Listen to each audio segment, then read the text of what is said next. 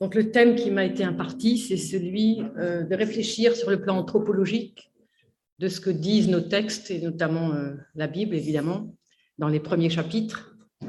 Quand Dieu dit homme et femme, il les créa, euh, qu'est-ce que Dieu veut dire? Qu'est-ce que Dieu veut nous révéler?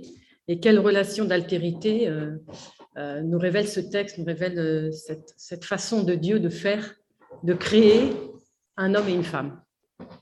Parce qu'après tout, il aurait pu faire autrement. Alors, euh, je, vais répartir mon, propos en, plusieurs parties. Euh, comment l'Adam ou la dame, c'est-à-dire non pas Adam comme le prénom de quelqu'un, mais la dame en tant que euh, l'anthropos, hein, l'humain, comment il est sommet de la création, comment il est créé à l'image et à la ressemblance de Dieu, comment il est créé homme et femme, euh, comment euh, l'équilibre, merci, l'équilibre entre homme et femme a été euh, très abîmé par, la faute, et comment, et tout un petit flash très rapide à la fin pour dire comment la femme, puisque c'est quand même davantage le thème de la journée, la femme a comment on n'arrive pas à voir combien elle est mise en valeur dans le texte biblique alors qu'elle est extrêmement mise en valeur. Voilà. Alors maintenant, euh, essayons de regarder, vous savez qu'il y a deux récits de la création, essayons de regarder euh, la façon dont ces récits sont construits. Donc le premier récit, c'est le récit de Genèse 1 avec cette création en sept jours. Et qu'est-ce que nous dit le texte? Le texte nous dit que Dieu crée en six jours et que le septième, donc, il se repose.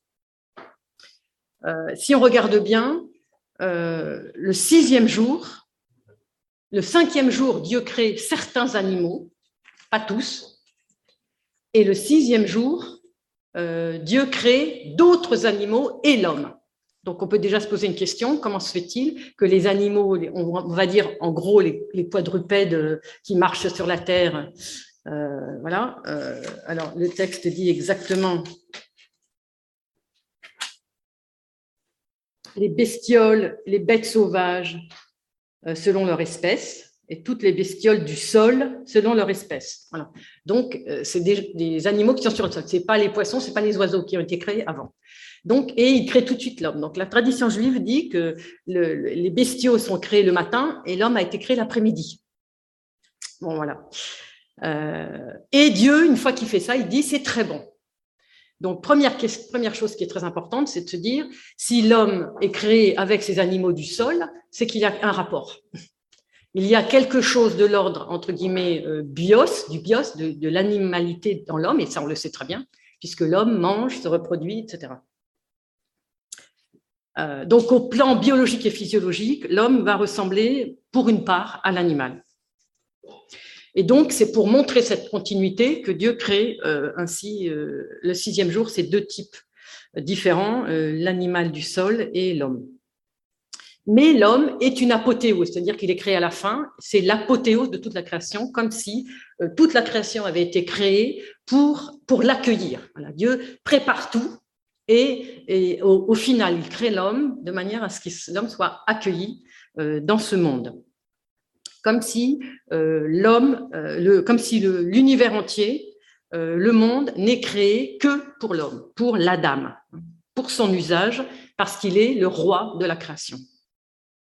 Et nous, on remarque tout de suite, l'homme ne se nourrit pas des animaux. L'homme à l'origine est évidemment végétarien, on pourrait dire, il ne mange que des plantes et des, des fruits, il est herbivore.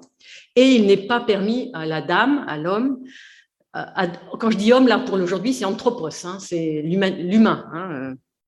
il n'est pas permis de tuer pour consommer les animaux.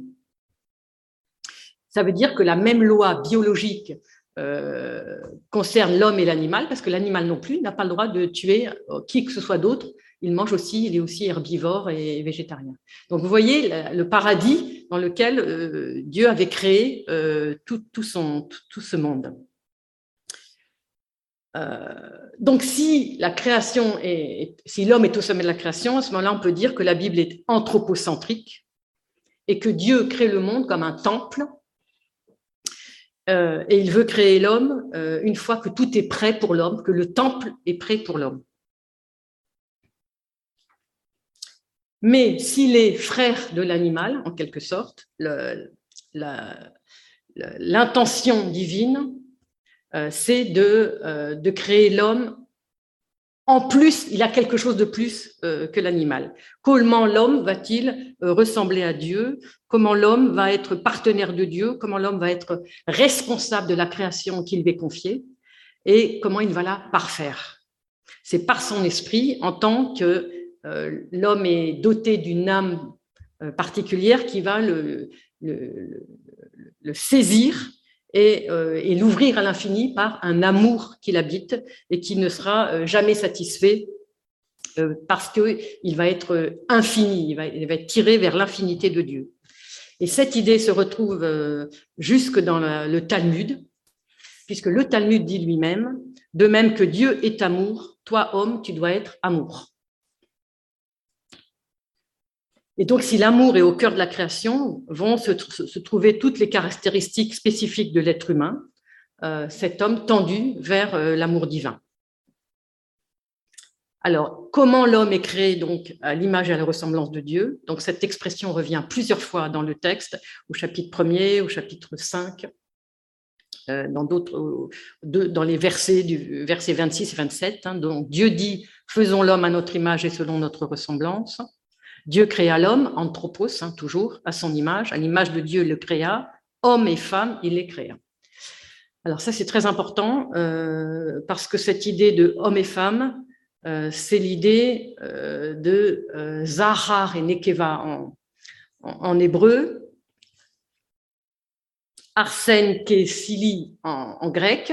Donc c'est l'idée de prendre féminin et masculin. Hein, ou mâle et femelle, comme on le dit aussi. Et ces deux mots reviennent exactement au chapitre 6, verset 20, au moment où Noé doit prendre un homme, un féminin et un masculin, une femelle et un, mâle de chaque espèce des animaux.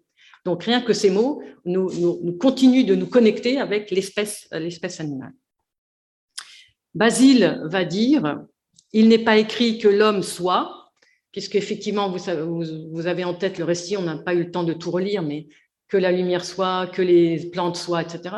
Donc, il n'est pas dit que l'homme soit, mais il est dit faisons l'homme à notre image et à notre ressemblance. Donc, tout d'un coup, Dieu prend, euh, euh, un, pluriel, euh, un pluriel pour dire que c'est lui, c'est lui qui fait, c'est pas que ce soit fait. Donc, donc Basile dit faisons l'homme. Dieu parle à celui qui lui est associé dans l'œuvre de la création, à celui par qui il a créé les siècles il soutient toute chose par sa puissante parole. Et Jacques de Sarougue, donc un, père syrien un peu plus tardif, dit Un simple commandement fait surgir les autres êtres de la création, que la lumière soit ou qu'il y ait un firmament. Cette fois, Dieu ne dit pas qu'il y ait des hommes, il précise Faisons l'homme.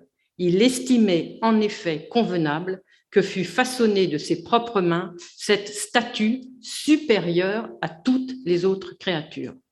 Cette œuvre, lui était proche, il l'aimait d'un grand amour. Par aucune de ses œuvres précédentes, l'écriture n'a dit que le Seigneur avait créé à son image, mais Adam, lui, serait à l'image de Dieu parce qu'il porterait l'effigie du Fils unique. Donc il y a déjà, euh, avec Jacques de Sarougue, euh, fin 5e, début 6e siècle, euh, cette idée que euh, l'image de l'image, euh, c'est le Fils unique qui va être vraiment notre modèle, hein, qui évidemment est le Christ. Hein. Alors, autre surprise, c'est que le texte dit faisons l'homme à notre image et à notre ressemblance, et puis, le texte finalement ne, répond pas complètement à, à Dieu créa l'homme à son image, à l'image de Dieu le créa, homme et femme il les créa. C'est-à-dire, Faisons l'homme à notre image et ressemblance et, le Christ seulement à l'image. Donc, toute la question, les pères se sont posés, les rabbins se sont posés, où est passée la ressemblance? Euh, Alors, euh, ce qui est intéressant, c'est que euh, les rabbins ont minimisé le fait que la ressemblance était tombée dans l'oubli dans ce verset 27 du premier chapitre alors que les pères, eux, l'ont pointé, ils ont dit, euh, voilà, l'image, elle est ontologique, Dieu l'a mise de manière ontologique, elle est, elle, est, elle est inviolable, même si elle peut être abîmée, même si elle peut être salie. La ressemblance, ça va être tout le travail de toute une vie humaine pour entrer vraiment dans la ressemblance divine. bien que dans la tradition juive, un midrash va dire celui qui répand le sang détruit la ressemblance. Donc le fait de tuer, c'est une, idée de détruire la ressemblance. Donc il y a quelque chose qui peut aussi se, mettre en concordance avec euh, l'idée des pères.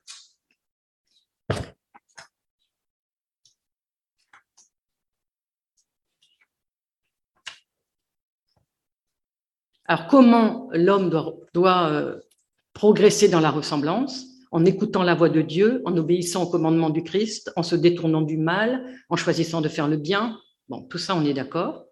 Mais il y a aussi un concept extrêmement important qui est le concept de liberté. C'est par sa liberté euh, que, euh, que l'homme, euh, dans son discernement, va discerner le bien du, du mal et va progresser vers la ressemblance. Et il y a certains pères qui disent la liberté est un des points clés qui fait que l'homme est à la ressemblance de Dieu puisqu'elle est liée au discernement, et la liberté va différencier les créatures de l'homme, les autres créatures de l'homme. Donc la ressemblance chez les pères est un concept extrêmement dynamique. Si l'image est statique, parce qu'elle est acquise et ontologique, et qu'elle, euh, est, la ressemblance va dépendre de nous, de notre façon de mettre en pratique la parole de Dieu, et nous, on va dire chrétiens, de vivre l'Évangile. Et elle n'est jamais atteinte en plénitude, parce que l'homme est en progression constante, en élévation constante vers Dieu, euh, à l'image de qui il est créé. Et c'est Grégoire de qui dit, voilà, c'est la, progression vers la divinisation, parce que finalement c'est ça, ne s'arrêtera jamais, même dans les temps futurs. Hein. Voilà, on ne s'arrêtera jamais. Alors maintenant, euh, l'égalité totale entre l'homme et la femme est très bien expliquée dans cette euh, homme et femme, il les créa il les créa. Alors, euh, on se retrouve ici donc au deuxième chapitre, qui est très différent du premier, puisque voilà, Dieu modèle avec, euh, avec de la glaise le anthropos à partir de la poussière du sol. Et euh, Dieu donne donc à l'homme, à l'Adam, à l'anthropos, l'ordre de manger de tous les fruits, sauf d'un arbre d'un fruit d'un arbre. Et à ce moment-là, une fois qu'il a créé l'homme, il dit, il n'est pas bon que l'homme soit seul. Donc il y a cette conscience chez Dieu que cet Adam, cet anthropos tout seul, il va, excusez-moi le terme, tourner en rond avec lui-même. Il lui faut un vis-à-vis. Et, que, et que ce soit en hébreu ou que ce soit en grec, c'est vraiment l'idée, il lui faut quelqu'un semblable à lui, il lui faut une aide, une aide qui lui corresponde.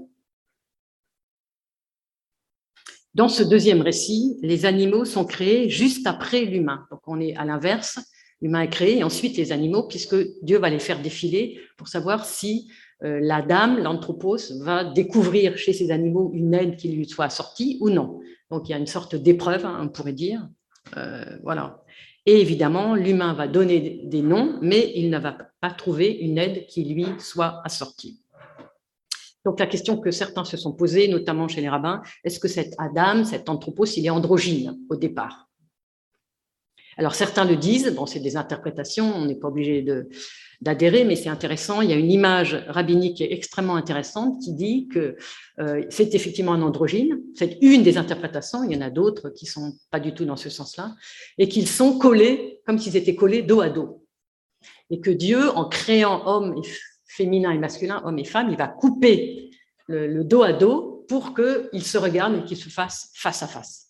Donc ça, c'est intéressant parce que le dos à dos, effectivement, il n'y a pas de communication possible. Le face à face, c'est vraiment euh, non seulement la communication, mais la communion.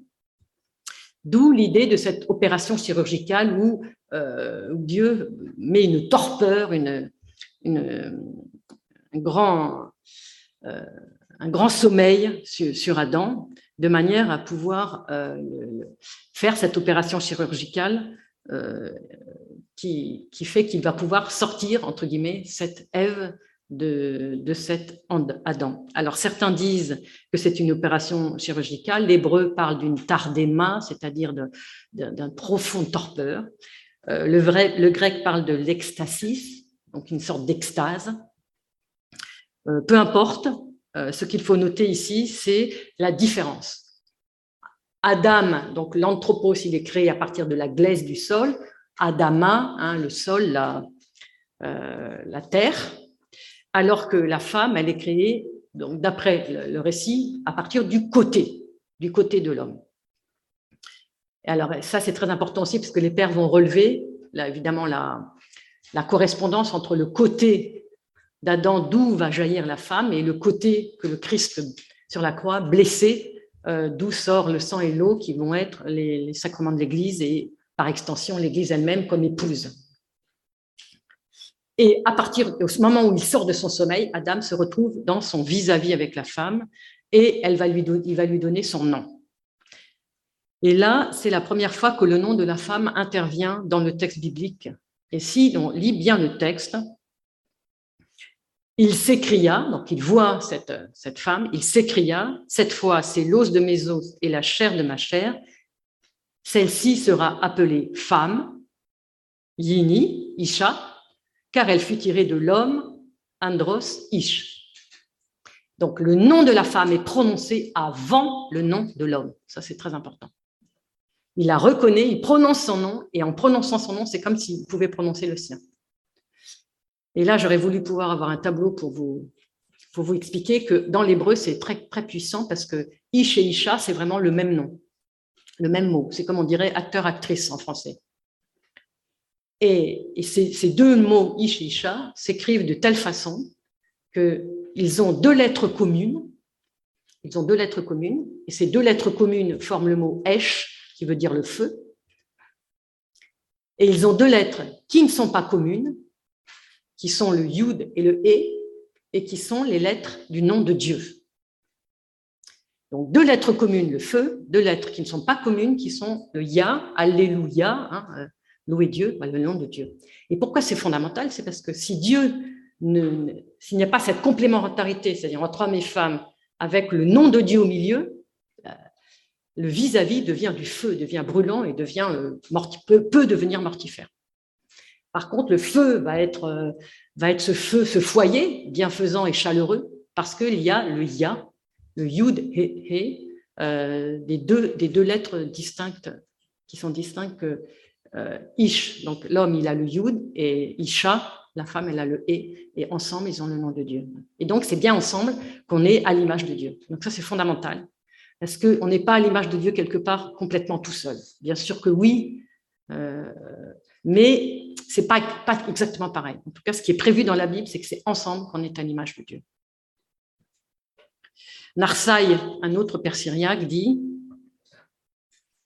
Alors Dieu fit tomber un profond sommeil sur le jeune Adam, et pendant qu'il dormait, il prit de ses membres une côte et il forma la femme. Il rétablit le corps d'Adam comme il était auparavant. À partir de l'être d'Adam, Dieu forma un corps qui était semblable au sien un être humain exista à partir d'un autre être humain et il lui était semblable. Et c'est ça la grande différence. La femme, elle est tirée d'un autre être humain. Elle n'est pas tirée de la glaise. Dieu acheva cet être nouveau. Il devint corps et âme à la ressemblance d'Adam. Adam dormait profondément. Il n'eut pas conscience que quelque chose était soustrait à son corps, mais quand il s'éveilla de son sommeil, il vit quelqu'un qui était sans, à son image. C'était son image, son vis-à-vis, son ressemblant, son aide. Alors maintenant, si j'aborde ma quatrième partie, euh, il y a la faute. Il y a la faute, et la faute fait qu'il y a une, harmonie qui est rompue entre l'homme et la femme. Et l'on pourrait s'interroger, pourquoi le serpent tente-t-il Ève et non pas Adam?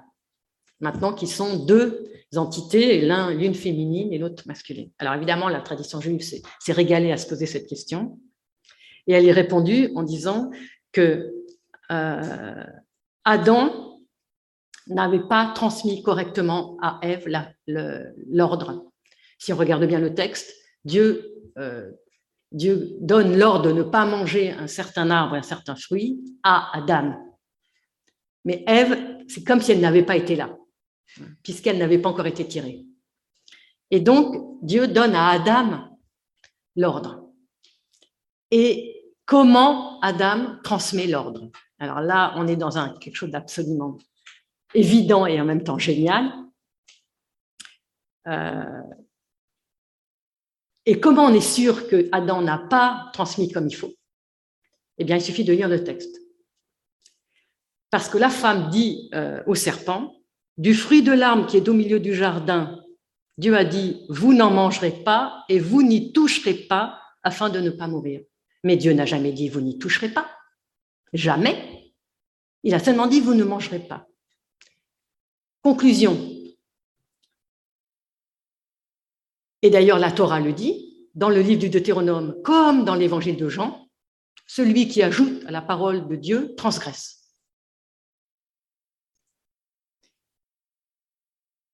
Midrash, le serpent aurait fait toucher à Ève l'arbre en disant Mais tu as vu, tu as touché, il s'est strictement rien passé, bah donc tu peux manger. Il n'y aura pas plus de conséquences. Donc l'idée que chez les rabbins, l'homme, en tant que masculin, a une responsabilité considérable dans la, dans la faute, puisqu'il n'a pas transmis, parce qu'en transmettant, en mettant en plus une sorte de réserve, bon, parce que la femme, oui, si je lui dis de ne pas manger, elle va s'approcher, elle va toucher l'arbre, tout ça, eh ben, je vais lui dire de ne pas toucher. Donc, il rajoute, parce qu'en fait, il y a une crainte. Ce qui signifie qu'avant la faute, il y, a, déjà comme un début on va pas dire méfiance parce que c'est pas exactement ça, mais on voit toute la psychologie et on la voit bien entre nous. Elle est tellement évidente. Il y a bien quelque chose qui fait que c'est pas complètement harmonieux, c'est pas complètement limpide. Il y a quelque chose qui fait que voilà, on va, on va arranger la parole de Dieu pour être sûr qu'on ne va pas transgresser. Donc c'est quelque chose que la Bible nous demande de ne pas faire. Donc il y a cette prudence excessive d'Adam et donc, euh, comment retrouver ensuite la confiance parfaite entre l'homme et la femme? Et est-ce que ce type de raisonnement est-il particulièrement masculin ou non? Ou est-ce qu'il est aussi féminin? Ça, c'est des questions qu'on peut se poser. Euh, en tout cas, il y a quelque chose qui n'est pas totalement transparent. Irénée le dit, Adam n'était qu'un enfant au paradis et il devait progresser et grandir, non seulement vis-à-vis de son créateur, mais aussi dans la relation, dans la relation humaine. Alors, je vais aborder mon dernier point. Euh, une fois qu'on a compris déjà cette, euh, cette difficulté entre l'homme et la femme, cette excessive prudence de l'homme, et puis cette, cette cassure qu'il y a après la faute où, euh, ben, la méfiance grandit, hein, puisque on sait qu'ils ont, ils ont été revêtus des, tuniques de peau, etc. Je ne vais pas entrer là-dedans, mais c'est juste pour dire que voilà, il y a vraiment une, blessure dans la relation. Donc, comment, euh, comment réparer, et toute notre vie, c'est ça, on répare cette, cette blessure euh, de, cette excessive prudence, de cette, ce manque de, de parole, ce manque de transparence. Alors maintenant, je voudrais juste terminer dans mon dernier point, puisque je ne voudrais pas dépasser trop mon temps, c'est euh, comment la Bible va montrer, mais là il faut regarder le texte avec précision, c'est toujours très important, lisons la Bible et lisons de manière précise, parce qu'on le lit toujours un peu rapidement dès qu'on pense la Bible, on pense Abraham, Isaac, Jacob, Moïse, Josué, Aaron, Esdras, Néhémie, David et, compagnie. Et puis on n'a a que des hommes. On se dit, bah, franchement, les femmes, euh, où est-ce qu'elles sont quoi Et on, a, on est parfois un peu dépité. Et quand on regarde les prophètes, ils sont tous des hommes. Et on connaît la bravoure, les exploits de ces hommes. Il n'est même pas besoin de retracer leur itinéraire et de montrer la place évidemment éminente qu'ils ont dans le texte mais on a l'impression qu'il n'y a pas grand-chose sur les femmes. Et on a, on a le sentiment qu'elles ont un rôle un peu subalterne, mineur, et qui finalement n'a pas grande importance. Mais c'est parce qu'on ne regarde pas de près. Et si on regarde de près ces figures, on voit bien que plusieurs d'entre elles ont un rôle fondamental, fondamental. Et c'est souvent grâce à elles que la promesse divine peut se réaliser. Elles ont souvent posé des actes révolutionnaires pour leur temps, grâce auxquels le dessein de Dieu a pu se réaliser. C'est grâce à elles, à leur finesse, à leur intuition, à leur écoute de la parole divine, à leur écoute de ce que la tradition juive appelle la Shekhinah ou le Ruach Kodesh, le Saint-Esprit, que l'alliance a pu se transmettre sur ceux qui étaient dignes de la recevoir euh, jusqu'au temps ultime.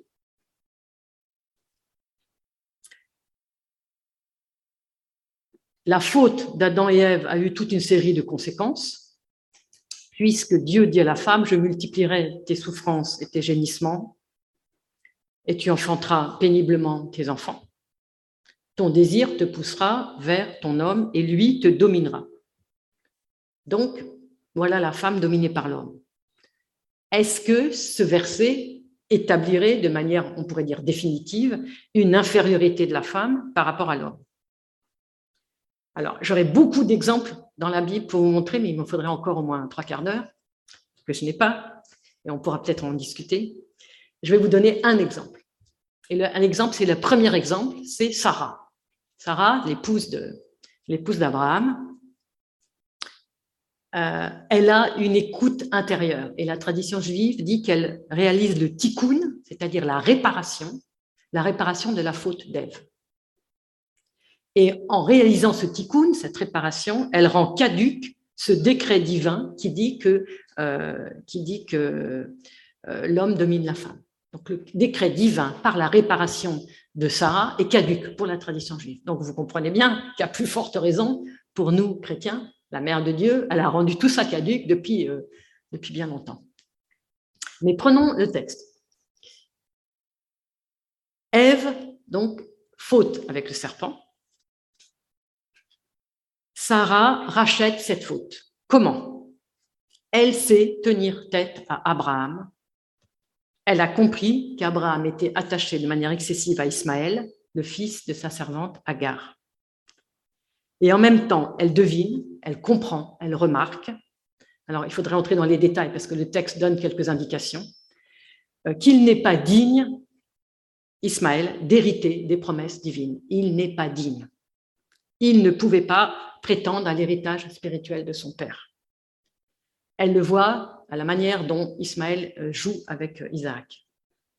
Et elle demande de l'écarter. Elle dit à Abraham, chasse cette servante car son fils est son fils, car le fils de cette servante n'héritera pas avec mon fils Isaac. Et le, et le texte biblique dit qu'Abraham est très fâché par cette parole.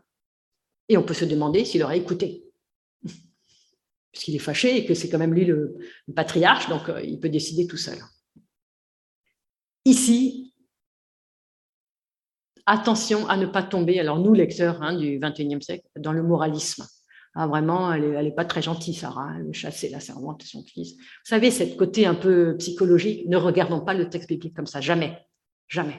Le texte biblique est quelque chose de beaucoup plus important et beaucoup plus euh, fort c'est une parole divine, donc attention, ne, rabaissons pas la parole divine à un niveau euh, émotionnel. Donc on n'est pas dans le jugement, dans le moralisme, on essaie de comprendre. Pourquoi est-ce que ce serait vraiment bien de chasser cette servante avec son fils? C'est la première question qu'il faut qu'on se pose. Et, et, au lieu de dire ah quelle honte, etc. Qu'est-ce que dit Dieu? Dieu dit intervient auprès d'Abraham et lui dit, ne te chagrine pas à cause du petit de ta servante, tout ce que Sarah te demande, accorde-le, car c'est par Isaac qu'une descendance perpétuera ton nom. Donc Dieu, il est bien du côté de Sarah. Donc Sarah, avant d'avoir eu toute information directe, elle sait intuitivement ce qu'il faut faire. Donc elle est prophétesse.